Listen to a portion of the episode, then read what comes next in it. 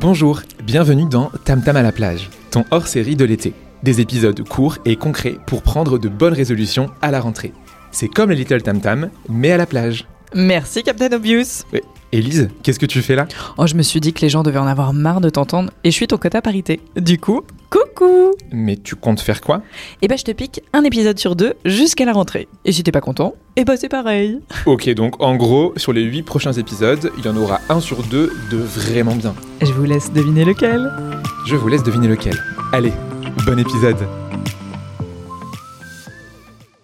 On se retrouve pour mon dernier tam tam à la plage. Et oui, c'est le dernier. Alors c'est non sans émotion que je vous délivre quelques derniers conseils. Si d'ailleurs vous voulez lancer une cagnotte pour sauver le panda roux d'Amazonie ou la conservation d'Élise Moron chez Blendy, n'hésitez pas. Allez, trêve de plaisanterie, qu'a-t-on un menu aujourd'hui? Le sujet du jour, c'est le potentiel des candidats. Le potentiel, mais qu'est-ce que signifie le potentiel?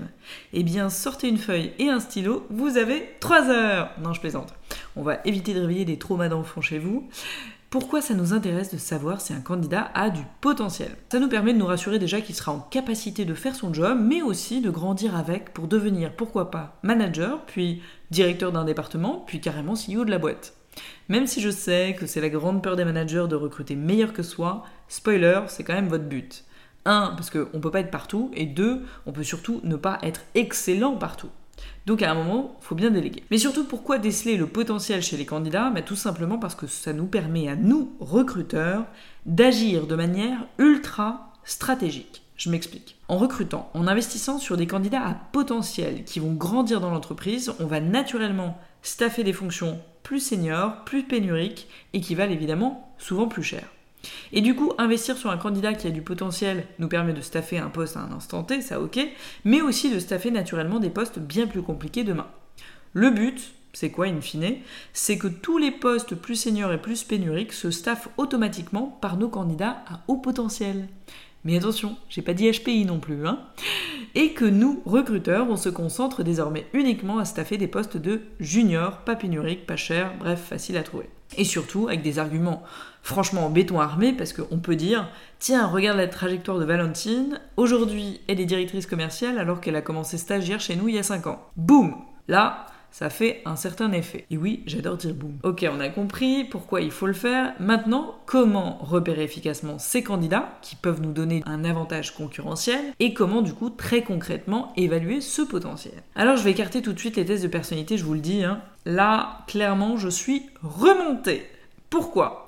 Parce qu'il y a encore des gens qui osent nous dire que le potentiel est lié à la personnalité. Alors non, la personnalité n'est toujours pas prédictive de performance dans le cadre du recrutement, c'est juste un business très juteux, estimé quand même hein, à 20 millions de dollars par an par une enquête hein, menée conjointement entre le Figaro et le Washington Post, donc non des moindres. Et pourtant, c'est encore souvent utilisé par les RH, soit comme outil d'évaluation dans les process de recrutement, aïe aïe aïe, soit comme orientation de carrière, carrément pour établir que tel type de métier sont, correspondent mieux à telle personnalité. Alors qu'on sait, très clairement que ces tests ne sont pas fiables. Car si on fait passer plusieurs fois une même personne, on obtient des résultats différents, voire carrément contradictoires.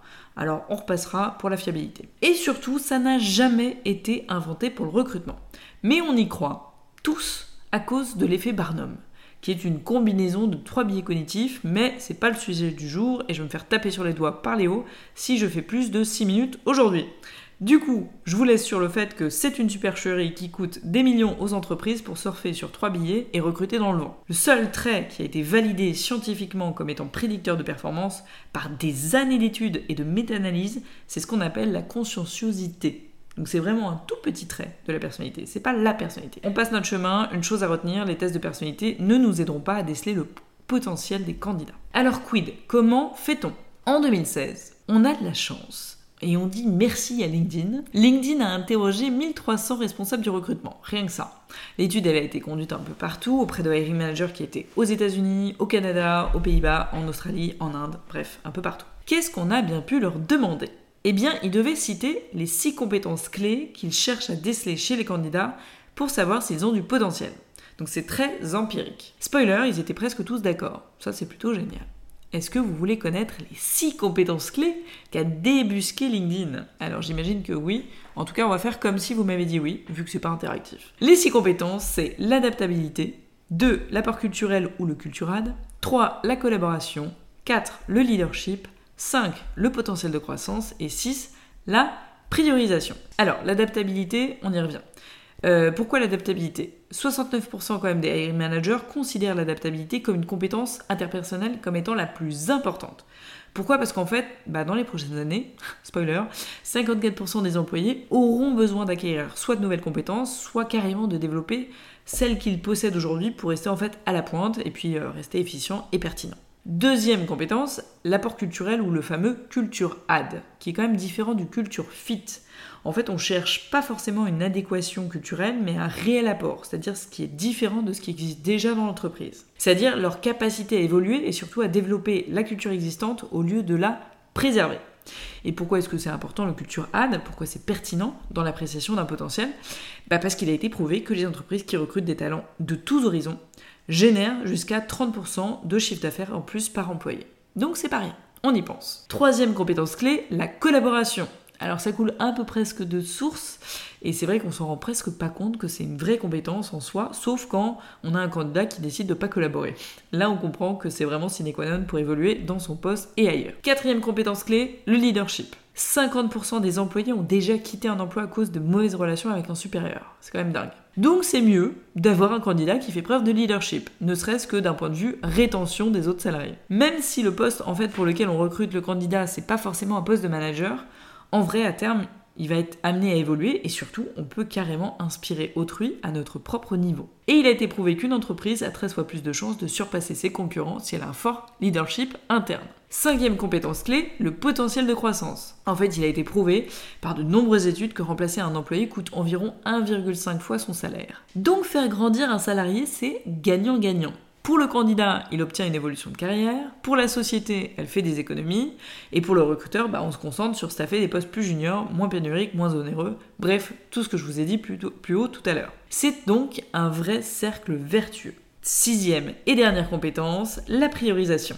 Et oui, ça paraît simple et pourtant, les candidats qui savent gérer mieux leurs priorités sont capables de jongler avec plusieurs tâches importantes. Typiquement, moi, je sais manger et regarder un épisode de Friends en même temps. Boum Je gère hyper bien mes priorités en ce moment. En vrai, non, pourquoi c'est important de vérifier qu'un candidat sait prioriser Parce que ça veut dire qu'il saura 1. Gérer son temps, 2. Être attentif aux détails, 3. Être rigoureux sur ses deadlines et 4. Être moins susceptible de burn-out. Donc voilà, j'espère qu'avec toutes ces 6 compétences clés, vous allez pouvoir détecter le potentiel de vos candidats et je vous laisse maintenant entre les mains expertes de Léo pour un nouvel épisode la semaine prochaine. Et moi je vous dis à très bientôt